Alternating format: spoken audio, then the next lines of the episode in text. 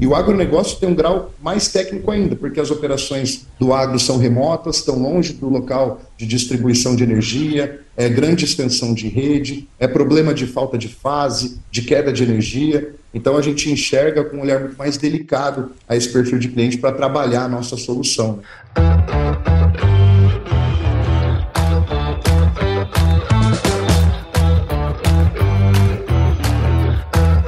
E aí, pessoa! Seja muito bem-vindo, muito bem-vindo a esse podcast especial aqui em parceria com a Bono Fotovoltaico, uma empresa 100% focada em gerar energia limpa para o mercado corporativo e também para o agronegócio. E nesse episódio aqui, a gente vai falar sobre a importância e benefícios da utilização de energia fotovoltaica no agro. E para falar com a gente sobre isso, eu tô aqui com o Marcelo Aburramad. Falei certo, né, Marcelo? Tá certo, falou certo sim. Valeu, Paulo. Prazer estar aqui com você. Muito bom, cara. O Marcelo é diretor comercial lá na Bono Fotovoltaico, empresa de engenharia aí, como eu falei, especializada em geração de energia solar fotovoltaica. Tem o destaque no mercado B2B, né? Ou seja, de empresa para empresa. E ela tem sede em Londrina, no Paraná e filiais nos estados de Mato Grosso, São Paulo e Goiás. Marcelo é formado em administração, especialista em business e é referência aí quando se trata de grandes usinas fotovoltaicas, né? Atua em nível nacional, tendo realizado em mais de 500 milhões em vendas de usinas solares e 100 megawatt pico de portfólio. É, será? Agora, agora eu sei o que é o MWP, viu? Marcelo, muito obrigado por estar aqui com a gente e seja super bem-vindo ao Agro Resenha Podcast, cara. Obrigado, Paulo. Obrigado pelo convite. Sempre um prazer poder estar conversando com vocês e poder falar um pouquinho de como a energia solar pode beneficiar o agronegócio e falar como a Bono está preparada aí para o futuro do mercado de energia solar. Show de bola, cara. E é um negócio muito interessante, né? Assim, eu moro em Mato Grosso, a sua família, como você comentou, você vai falar aí ainda, mora em Mato Grosso também, né? Aqui é quente pra caramba, eu moro em Cuiabá, e, assim, a gente usa muito ar-condicionado, né? Eu, eu tenho aqui o sistema em casa, sabe? Então, é, eu sei os benefícios desse negócio, assim, como, pra nós aqui, como tá sendo, é sabe, cara? E, e é muito legal, velho. Legal. muito bom. E para você que tá aí ouvindo, já sabe, aqui no AgroResenha Porteira não tem tramela para quem busca se informar sobre assuntos ligados ao agronegócio. Então não sai daí, porque esse bate-papo aqui tá muito legal. Firma o golpe que nós já já estamos de volta.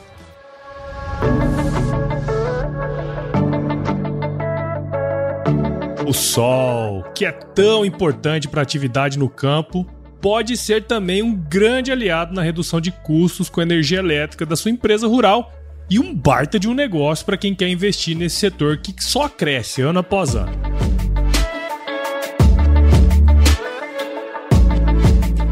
Hoje, a energia solar já representa quase 10% da matriz elétrica no Brasil e o seu crescimento está diretamente ligado ao seu benefício uma energia limpa, com baixo custo e um ótimo retorno do investimento. E quem acredita de verdade no potencial das usinas solares em nosso país é a Bono Fotovoltaico, uma empresa 100% focada em gerar energia limpa para o mercado corporativo e o agronegócio, sendo uma das maiores empresas de engenharia, gestão de compras e construção do Brasil. Siga Bono Fotovoltaico nas redes sociais, basta procurar por arroba Bono Fotovoltaico no Instagram, Facebook e LinkedIn e visite o site www.bonofotovoltaico.com.br e entre em contato lá com a equipe da Bono para fazer um orçamento. Beleza? Bono, gerando energia para mover o mundo.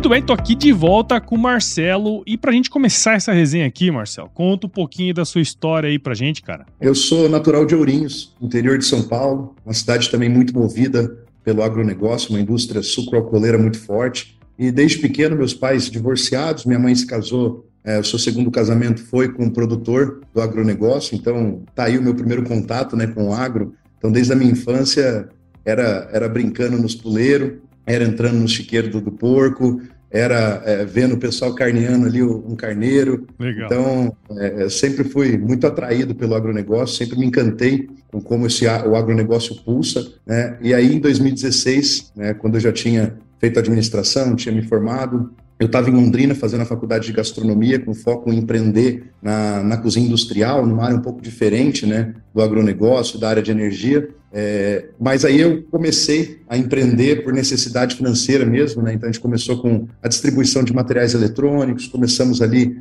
com e-commerce, né? Trabalhando na internet, vendendo produtos ligados à informática.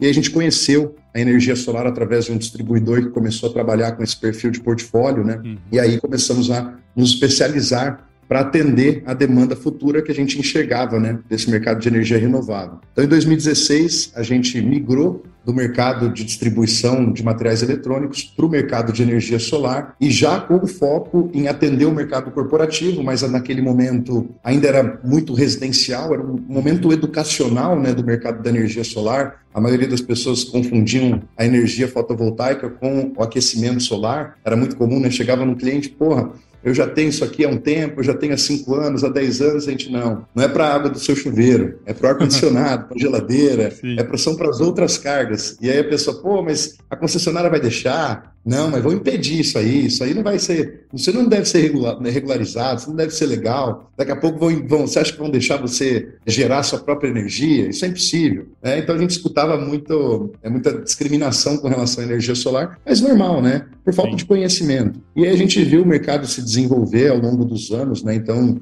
2016 a gente começou as operações, 2018 a gente já mudou de sede, foi para um lugar mais robusto, para um lugar é, é, onde a gente tinha uma operação de engenharia um, um, pouco mais consolidada, né? Daí, em 2019, abrimos uma filial né, no Mato Grosso. Então, foi aí que a gente teve o primeiro contato mais forte com o grande agro, né? Porque a gente uhum. sabe que o Centro-Oeste é menos é, é, pulverizado as fazendas, são áreas maiores, então você tem um perfil de consumo desses clientes muito maior. Então, em 2019, nos posicionamos em Primavera do Leste, com a filial da empresa, e aí, em 2022, a gente começou as operações também em Goiás e no estado de São Paulo. Mas atendemos o agro hoje em todo o Brasil, tá, Paulo? Então, o foco da Bono é levar a solução para o agro, para o varejo, para o comércio, né, pro, em geral, para a indústria e para clientes investidores. Então, hoje a gente atende toda a cadeia corporativa, né?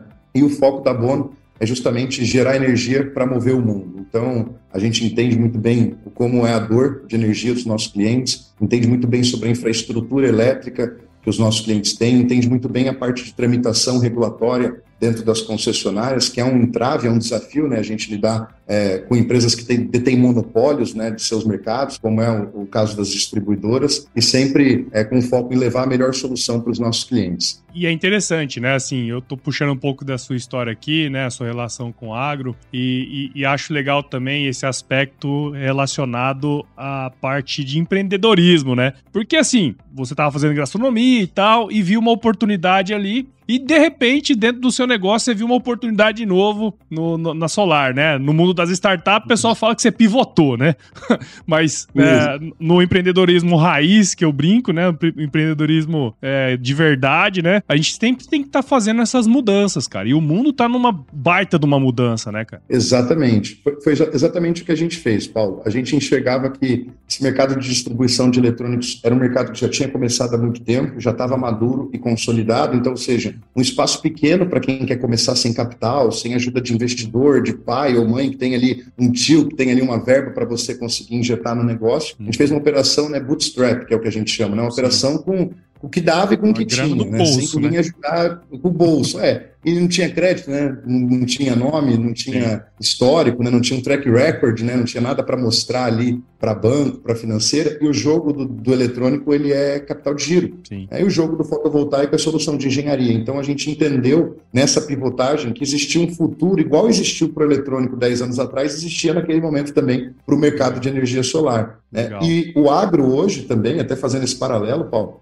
é, o ano passado o agro foi 63% do faturamento global da empresa. Então, para você ter uma ideia, né, a gente pivotou uma vez, depois a gente pivotou de novo, porque o mercado todo hoje é focado em residencial. 95% das empresas, 99% né, das empresas de energia solar são focadas em projetos residenciais, é o que tem maior volume. A Bono não faz residencial. porque justamente a esteira de processo dela é para atender cliente corporativo, usinas maiores, que exigem um nível técnico maior, e o agronegócio tem um grau mais técnico ainda, porque as operações do agro são remotas, estão longe do local de distribuição de energia, é grande extensão de rede, é problema de falta de fase, de queda de energia. Então a gente enxerga com um olhar muito mais delicado a esse perfil de cliente para trabalhar a nossa solução. Né? Então a gente pivotou dentro do próprio setor em segmentar e nichar realmente quem a gente queria atender. É, e hoje a maior parte das nossas estratégias são voltadas para o público do agronegócio. Né? As feiras, os eventos, as estratégias de marketing que a gente adota,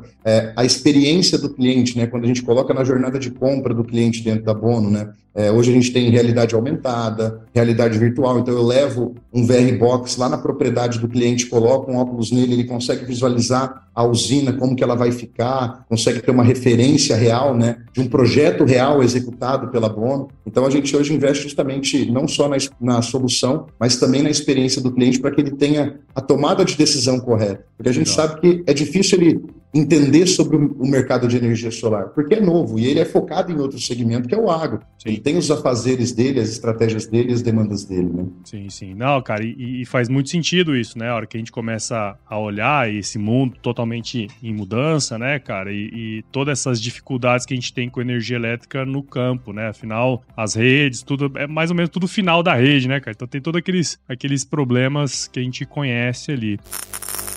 E aí, uma coisa que eu queria puxar contigo, cara, que é essa questão da matriz energética mundial, né? A gente tá vivendo um, um momento meio, meio conturbado aí, né? De, de guerra e tal, coisa super, né, que a gente nem imaginaria que pudesse acontecer num, num cenário recente, assim, né? A gente tem visto muita gente comentando que lá na Europa pode ser que tenha aí um acesso limita limitado, né, à energia elétrica. Imagina, passar um inverno aí sem energia elétrica deve ser um negócio meio, meio, meio, meio bizarro, né, cara? Mas Imagina. eu queria que você contasse pra gente quais impactos, os impactos que esse movimento aí pode causar e também de que maneira, a sua opinião, na sua opinião, assim, uh, como que a energia solar fotovoltaica ela pode entrar nesse processo, como que ele pode ajudar? Conta um pouquinho da visão que vocês estão tendo em relação a isso, cara. Fantástico a sua pergunta, Paulo. É, hoje eu olho muito para o mercado externo, não só para entender o que está acontecendo lá fora, mas para um benchmark do que, que pode ser trazido ao Brasil, dado que a gente é mais atrasado né, em termos regulatórios, tecnológicos, acesso a capital, bens de consumo e tudo mais como que a gente vai projetar as nossas empresas, como que a gente vai se posicionar. O que a gente está vendo na Europa é justamente o impacto da guerra na Ucrânia afeta totalmente a disponibilidade energética por fontes não renováveis, principalmente petróleo e gás, né, disponibilizados à Europa, dado as sanções promovidas ao governo russo. Então, isso está causando um desabastecimento da matriz energética, seja renovável ou não renovável, né, ou seja de petróleo, óleo e gás, né, e a energia solar ela está extremamente em alta na Europa. Então a gente assina aqui é, a, Bloomberg, lá dentro da Bloomberg existe uma, uma página que é só falando das notícias de Green Energy, né? E aí saiu um dado duas semanas atrás mostrando que diversos países da União Europeia estão com os instaladores de energia solar bucados, ou seja, a, eles não têm data para instalar mais sistema até março do ano que vem, ou seja, os próximos cinco meses você não consegue contratar uma empresa para que você tenha disponibilidade de energia elétrica, porque eles estão fazendo daí o sistema híbrido, né? Coloca o sistema fotovoltaico e coloca também um módulo de bateria, uma Powerwall ali na residência, ou um, um circuito, é, um circuito fechado de baterias ali para uma aplicação específica numa indústria, etc., com medo do desabastecimento e também para ter disponibilidade de carga a qualquer momento. Né? Então, é, é, a demanda fotovoltaica aumentou muito, tanto é que a gente viu impactos aí na cadeia logística, né? o supply chain da energia solar foi afetado globalmente, então alguns materiais estão com dificuldade de vir para o Brasil porque a Europa comprando em euro, um mercado muito mais aquecido, muito mais maduro, com muito mais volume, né? Com, está muito comprador. Inclusive na Alemanha, é, os estoques é, de mercadoria chinesa nunca foram tão altos quanto o estoque de agora, porque eles também têm uma matriz de produção de módulos, etc. Tudo bem que muita coisa vem da China para produzir Sim. módulo na Europa, mas a Europa também tem as fábricas de. Ela, ela protege bem ali a, a indústria alemã, principalmente para a produção de módulo e principalmente para o consumo interno.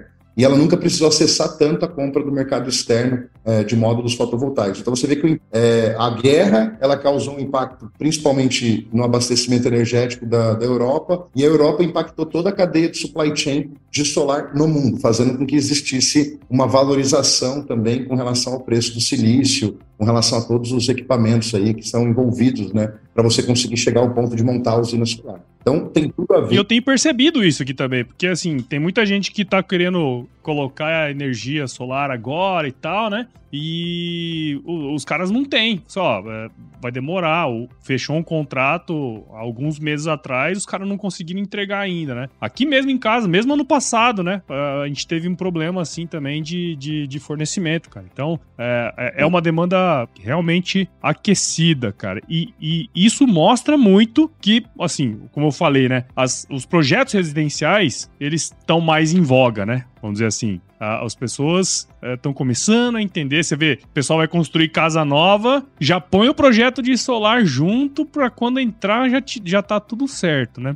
Uma uhum. coisa que, que eu percebi, cara, eu não sei se, se eu tô com a percepção correta, tá? Mas eu ouvi falar de muitos projetos de grandes usinas fotovoltaicas, aqui em Mato Grosso até, que não sei se se por quais motivos elas não foram uh, totalmente implementadas. Assim, tinha uma, uma previsão grande e acabou que não sei se foi implementado, né? A gente acaba não ouvindo muito falar. Como o foco de vocês é atuar com grandes projetos para grandes empresas e tal, Teria como você contar pra gente é, por que, que ainda existem poucos projetos grandes assim? Eu não sei se existe pouco ou muito aqui no Brasil, pelo que eu, eu vejo, assim, pelo que eu tenho de percepção, tem menos do que poderia ter, né? É, e como que as empresas do agro podem se beneficiar utilizando esse, esse processo também da energia solar, cara? É, eu, eu tô errado na minha percepção? Como é que tá esse negócio, cara? É legal, Paulo, você comentar isso, porque assim, é, existe uma, uma barre algumas barreiras para você desenvolver os grandes projetos, né, de usinas fotovoltaicas fotovoltaicas. Então, você tem ali um, uma licença ambiental uhum. necessária né, para poder utilizar o terreno. Você tem também as diligências da área, ou seja, a documentação do imóvel tem que estar 100% regular para que o investidor queira colocar recurso dentro daquela área. E aí você tem um terceiro impacto, que é a própria distribuidora ter carga naquele local para que você possa injetar essa quantidade grande de energia na rede. Uhum. Então, entenda que a barreira de entrada para esse projeto maior, ela tem alguns degraus um pouco mais altos. Ah. Então, isso acaba impactando é, por mais que o apetite, às vezes, do investidor é alto, ele quer colocar multimilhões em usinas fotovoltaicas, ele começa a se esbarrar justamente é, no parecer de acesso da concessionária, ou na documentação é, do imóvel, ou no licenciamento ambiental, que às vezes tem município que está pedindo um ano para liberar essa licença, ele vai para outro município. Então, isso acaba acarretando em tempo o desenvolvimento do que a gente chama de Greenfield, né, que é um projeto pré-operacional, ou seja, falta só o dinheiro para construir a usina que já está projetada, já está pronta, já tem o VPL, tem a TIR, tem o retorno de investimento calculado, hum. tem até às vezes o PPA, ou seja, quem vai receber a energia quando essa usina estiver pronta. Então, assim, apetite de investidor tem, tá? Tem. E a gente vê que ele só cresce, principalmente no Brasil, justamente por conta da disponibilidade. Você falou do Mato Grosso, mas o Brasil todo é beneficiado e Sim. agraciado. Mato Grosso mais do que boa parte do país, né? é. né? O Brasil todo ele é agraciado, né, com alta irradiação. Então, o retorno de projetos fotovoltaicos é super atrativo no Brasil e ainda mais para capital externo, que ainda usinas que ainda mais empresas que estão focadas em net zero, compromisso com redução de carbono, compromissos de pautas ESG, né, de sustentabilidade é, social e tudo mais. Então a gente vê é, que o agronegócio, aí fazendo agora o paralelo, né, como que o agronegócio pode se beneficiar? A parte boa é que o agronegócio, na maioria das vezes, já tem carga. Ele tem carga e ele tem área, e a usina é dentro da propriedade dele. E muitas vezes ele tem acesso a um recurso muito barato para fazer essa usina. E às vezes nem sempre ele precisa consumir toda a energia dele. Ele pode muito bem pegar o capital que ele tem acesso barato, longo prazo para pagar, juros subsidiados, ou seja, os juros mais baratos do Brasil, o capital interno é para o agronegócio, a gente, todo mundo sabe disso, né? Isso é maravilhoso porque você tem área, você tem rede, muitas vezes tem carga na fazenda, porque a rede tem que chegar até esse local, e ele tem essa, esse acesso ao recurso barato. Então, entenda que para o, o agro virar investidor de usinas fotovoltaicas é muito simples. É muito mais fácil do que, por exemplo, para quem não, para quem só tem o capital, mas não tem a área e não tem um local que tem acesso à rede, entendeu? Então o agro pode se beneficiar tanto consumindo a própria energia, quanto colocando dentro de uma comercializadora para que a comercializadora disponibilize a um terceiro. Eu penso uma torre comercial. Lá em Cuiabá. Uma torre que não tem acesso a telhado, não tem como construir uma usina própria, mas tem todas as salas consumindo energia. Então é possível desenvolver um PPA, um contrato de compra de energia com todas as salas do prédio, é possível fazer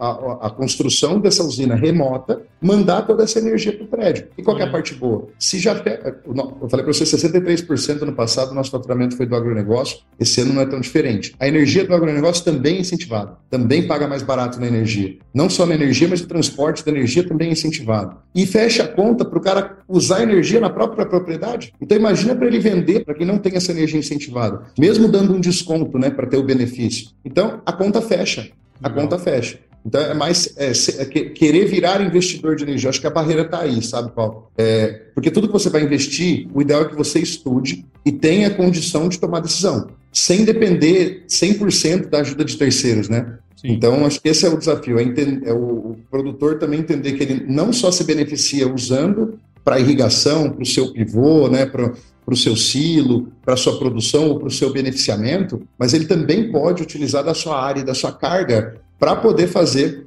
investimentos para a venda dessa energia, né, para o aluguel da disponibilidade dessa energia. Cara, e é interessante você pegar e olhar sobre esse, sobre essa prisma, esse prisma, né, cara? Porque assim, a gente é, sabe que a energia solar ela tem essas vantagens do ponto de vista econômico e tal, né? Sabe disso, né, cara? Só que, puta, é foda a gente não ter, assim, esse entendimento amplo e muitas vezes esbarrar em legislação, né, cara? Isso é um negócio que às vezes, às vezes atrasa demais o processo, né, cara? É, é, é burocrático, é. mas eu acho que essa burocracia ela acaba sendo um mal necessário, é. porque tem que existir regras no mercado, né? Sim, claro. e, a, e a tendência é que o mercado vá se amadurecendo e as regras vão acompanhando esse amadurecimento de mercado. Show. Porém, a gente sabe que a burocracia existe. O que o mais complexo é justamente quando as concessionárias não atendem às regras específicas e ao regulamento específico e aos prazos específicos, que é o que também acontece e é o que também às vezes distancia é, a vontade do, do, investidor. Putz, eu vou ter que me relacionar com um distribuidor, né, com uma, uma,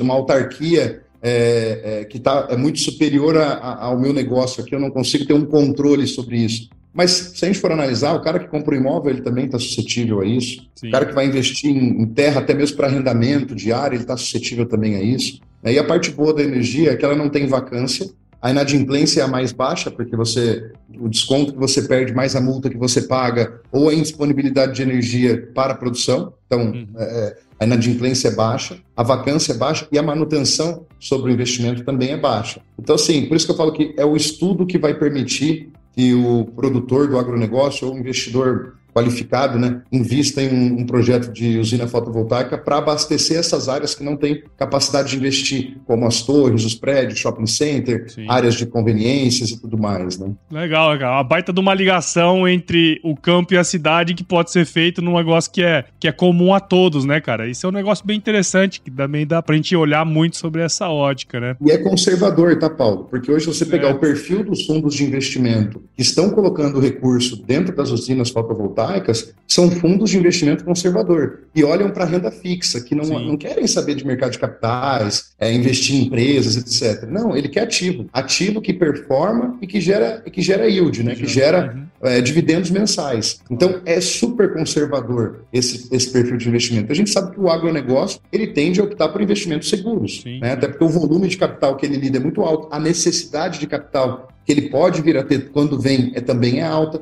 Então ele prefere um ambiente seguro né, para multiplicar o seu patrimônio. E a usina fotovoltaica ela tem esse poder. Né? Ela tem esse poder. Legal, faz muito sentido. Legal mesmo.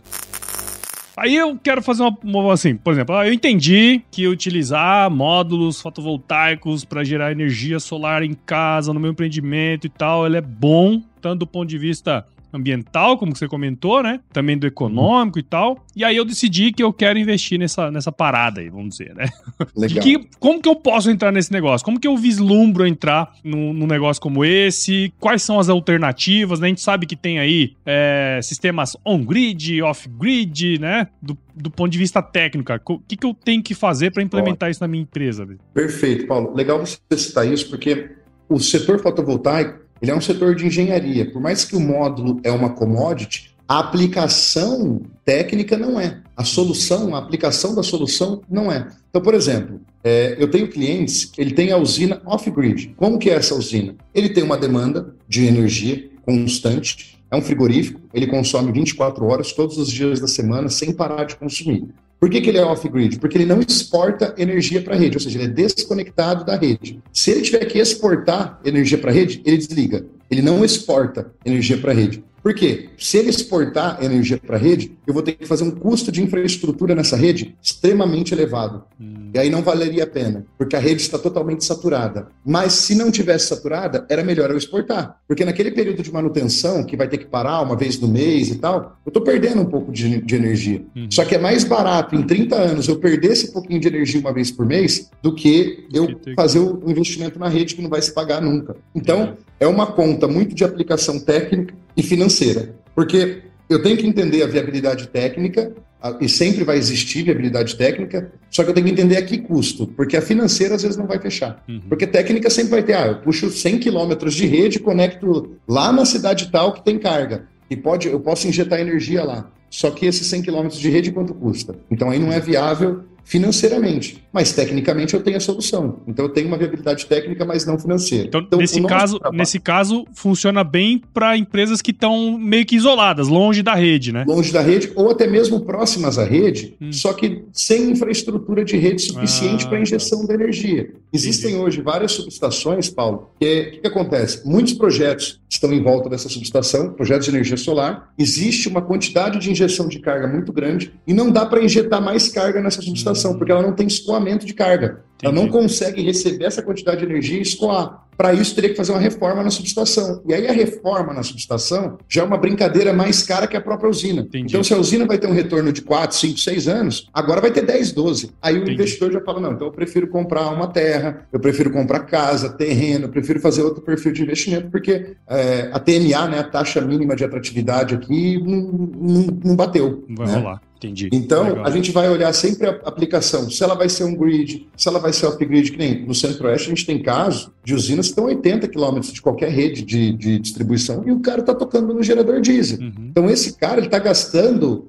um litro de diesel a cada 3, 4, 5 minutos, às vezes. Às vezes está gastando 500 litros de diesel no dia gastando 8 mil reais, 10 mil reais de diesel no dia. Eu conheço casos que gastam muito mais que isso, gastam milhões no mês de diesel. Então aí começa a fazer sentido essas aplicações de maior porte off-grid, principalmente para clientes que são rurais e estão fora da rede. Agora, quando você tem uma rede boa, próximo, fácil acesso, é, é muito mais viável injetar essa energia porque daí você não perde tempo nenhum de carga. Como, por exemplo, existe irrigação autônoma através de energia solar. Então, você programa, tá, é, tem os timers, etc. Você, todo dia ela vai irrigar, você tem lá seis pivôs e tem uma planta só. E vai jogando a carga para cada pivô a cada hora que você quer irrigar. Só que na entre safra, que você não tem nada plantado, o que, que você vai irrigar? Então está perdendo energia nesse momento. Sim. Então tem que entender qual, qual é o custo hoje que ele tem para irrigar, porque provavelmente ele está tocando no diesel. Né? E aí, quanto vai custar essa planta fotovoltaica? Às vezes o payback é até melhor que conectar na rede, mesmo ficando ali três, quatro meses do ano, é, sem usar a energia da usina. Aí dá para ter algumas formas, dá para tentar fazer uma, uma ponte de carga para abastecer a sede da fazenda nesses períodos. Aí tem algumas coisas que, é, é dependendo da infraestrutura do local, da carga, dá para fazer um projeto bem robusto e complexo a nível de sistemas off-grid. É muito visto também o off-grid em bombeamento, né? solução de bombeamento. O cara uhum. precisa, tem um, um pasto e ele precisa bombear a água, tem, tem que ir um cara dele lá, um funcionário, tem que ir lá encher o coxo, né? Não, ele faz a bombeamento ali, ele faz o puro poço ali, põe a bomba de água ali, põe um sisteminha off-grid ali, é muito comum em eletrificação né, de cercas Sim. rurais. Então, a aplicação off-grid ela é mais específica, tem que ser analisado a viabilidade dela, não é qualquer empresa que sabe fazer esse tipo de conta.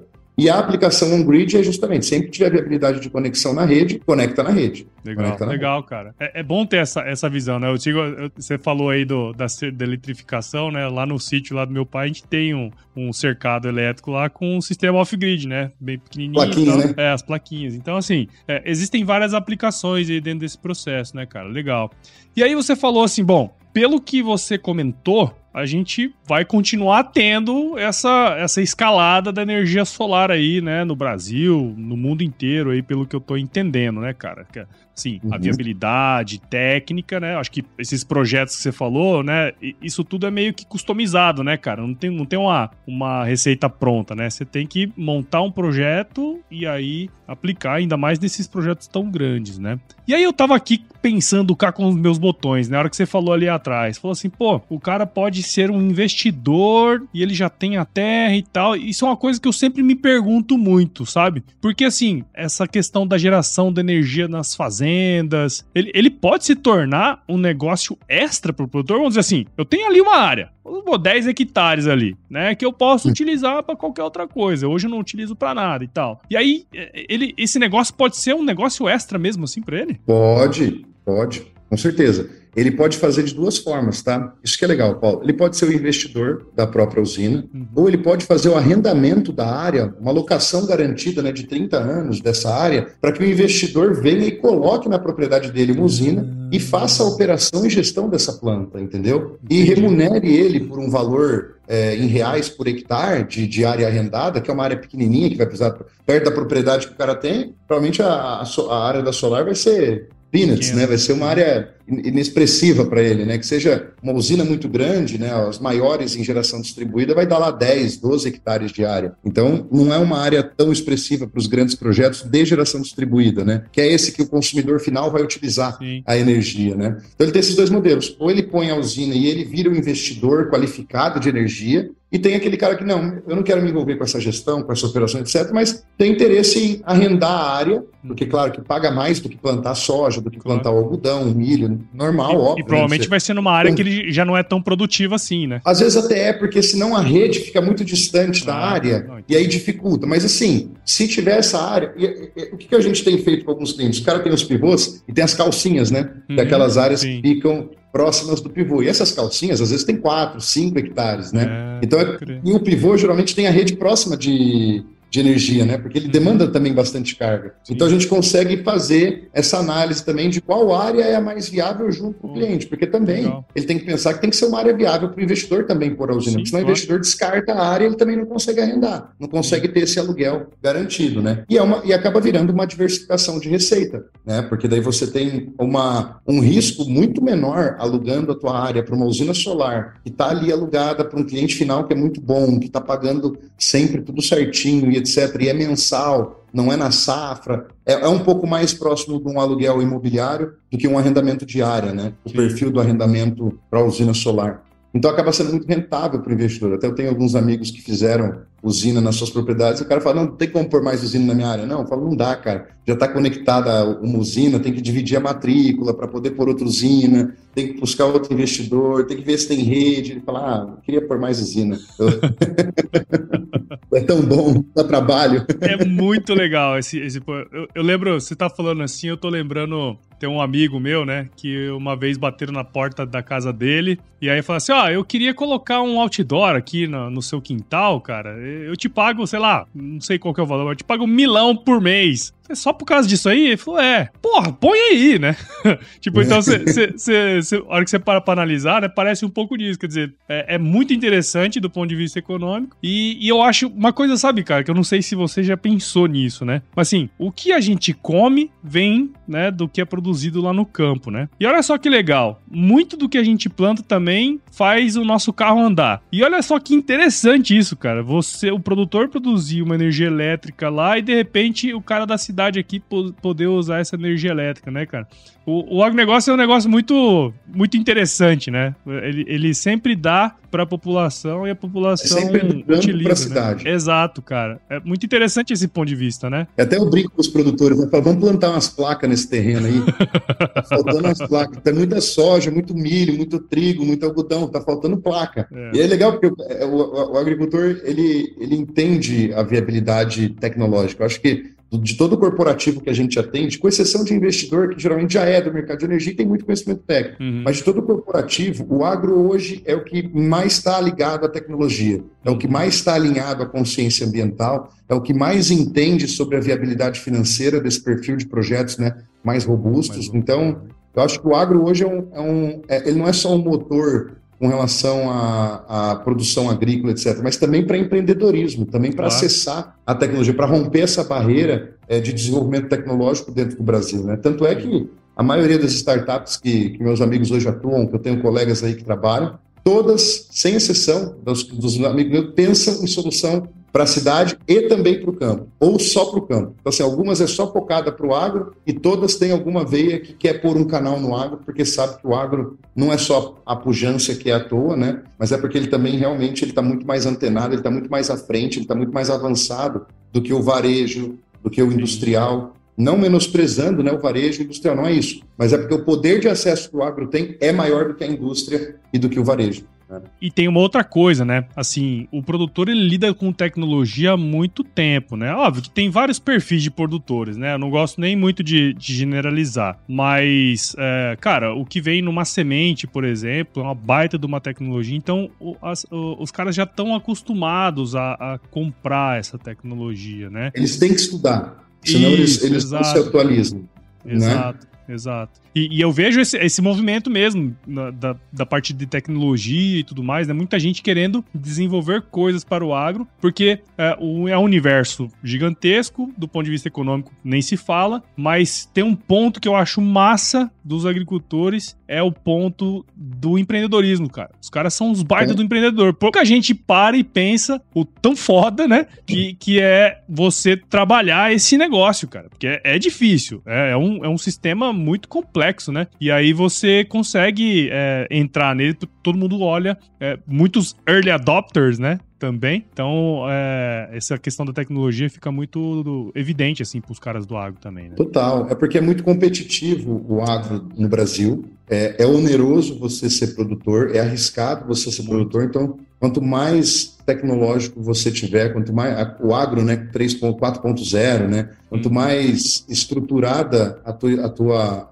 a, a, na verdade, quanto mais você olhar o campo como empresa e adaptar as tecnologias, adaptar processos corporativos, governança, gestão, etc., mais você cresce. É, e eu vejo que, principalmente, os médios e grandes produtores, né, que, é com quem a gente hoje tem um pouco mais de contato diário, né, eles realmente eles são umas máquinas de empreender. O pequeno também é. O pequeno é, é, também é, é, é, é, incrível você ver as, a, o que eles têm fazendo, né? Os pequenos produtores também. Mas esses produtores maiores, né, que vão ter essas usinas de grande porte, que vão ter essa demanda de carga, né, intensiva, eles entendem que a energia solar é uma blindagem. Então, por exemplo, a gente está vivendo um, um cenário macroeconômico político, né? Acho que até não é um tema aqui para a gente ficar falando, mas acho que é importante. A energia solar ela vem para tanto um cenário positivo para o agronegócio, onde você tem uma expectativa melhor e etc., tem uma, uma, uma ideia de que tudo vai ser mais bonito, mais belo, ou vai crescer, ou vai se desenvolver, e a energia solar te ajuda a impulsionar, trazendo sustentabilidade financeira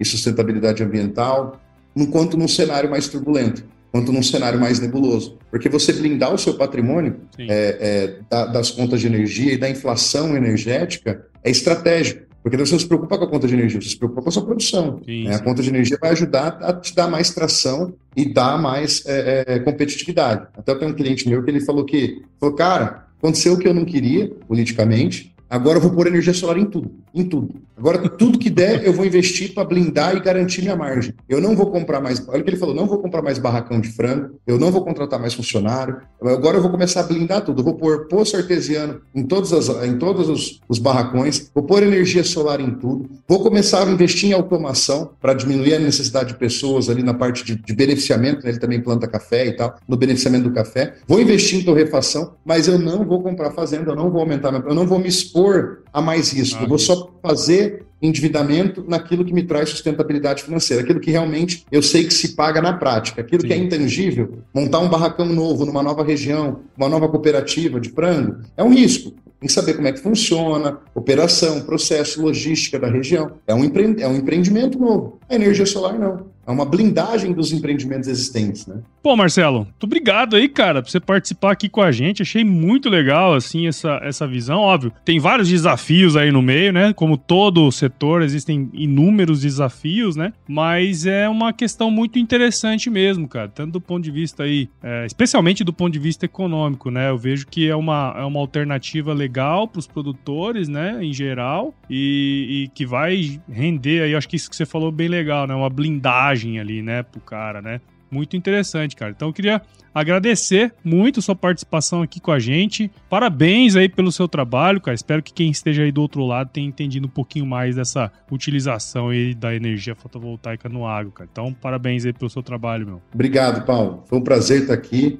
É um prazer poder falar aqui dentro do AgroResenha, foi um prazer a gente poder passar esse tempo juntos. Espero que em breve a gente possa fazer mais um bate-papo prazeroso como esse, trazendo novidades, né, de como está o cenário, quais as perspectivas do futuro. Né? Acho que tem muita coisa para acontecer ainda no mercado de energia renovável como um todo, a revolução da mobilidade elétrica, normativas do setor. Então, assim, a gente vai ver. É, é o futuro, ele só começa, né? Ele não tem fim. Não então, tem, acho que a gente vai ver muita coisa acontecer nos próximos anos. Espero voltar aqui para a gente conversar mais. Show. Obrigado, dúvida, foi um prazer. Com certeza. E fala aí, cara, como, como que quem está escutando a gente aqui agora pode acompanhar o seu trabalho, cara? Ó, a gente tem todas as redes sociais, arroba Bono Fotovoltaico, então Instagram, LinkedIn, Facebook. A gente tem o site da Bono, que é www.bonofotovoltaico.com.br e também né, no nosso site a gente tem os telefones das matrizes, tem o atendimento via WhatsApp, então, hoje a gente tem qualquer canal que o nosso cliente quiser se comunicar com a gente, ele pode ficar à vontade aí através das nossas redes, ou através do telefone, através do e-mail, que a gente está aqui pronto para atender e solucionar essa dor tão grande que é o custo da energia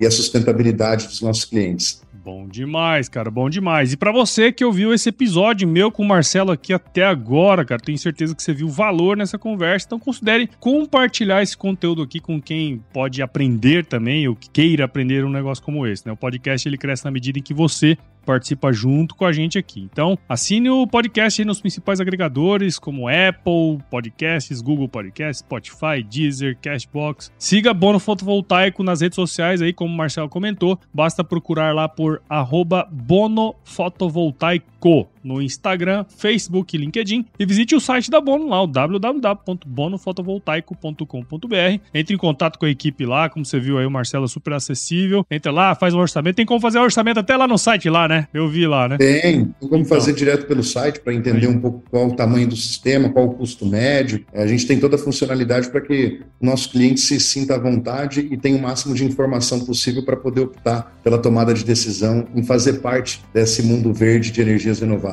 Show de bola, muito bom. Então é isso aí, Marcelo. Obrigado de novo, cara. Sempre me despeço aqui dos meus convidados com uma frase de muita sabedoria: que se chover não precisa molhar a horta, não, tá bom? Show de bola, Paulo. Obrigado. Um abraço Valeu, aí para toda a equipe.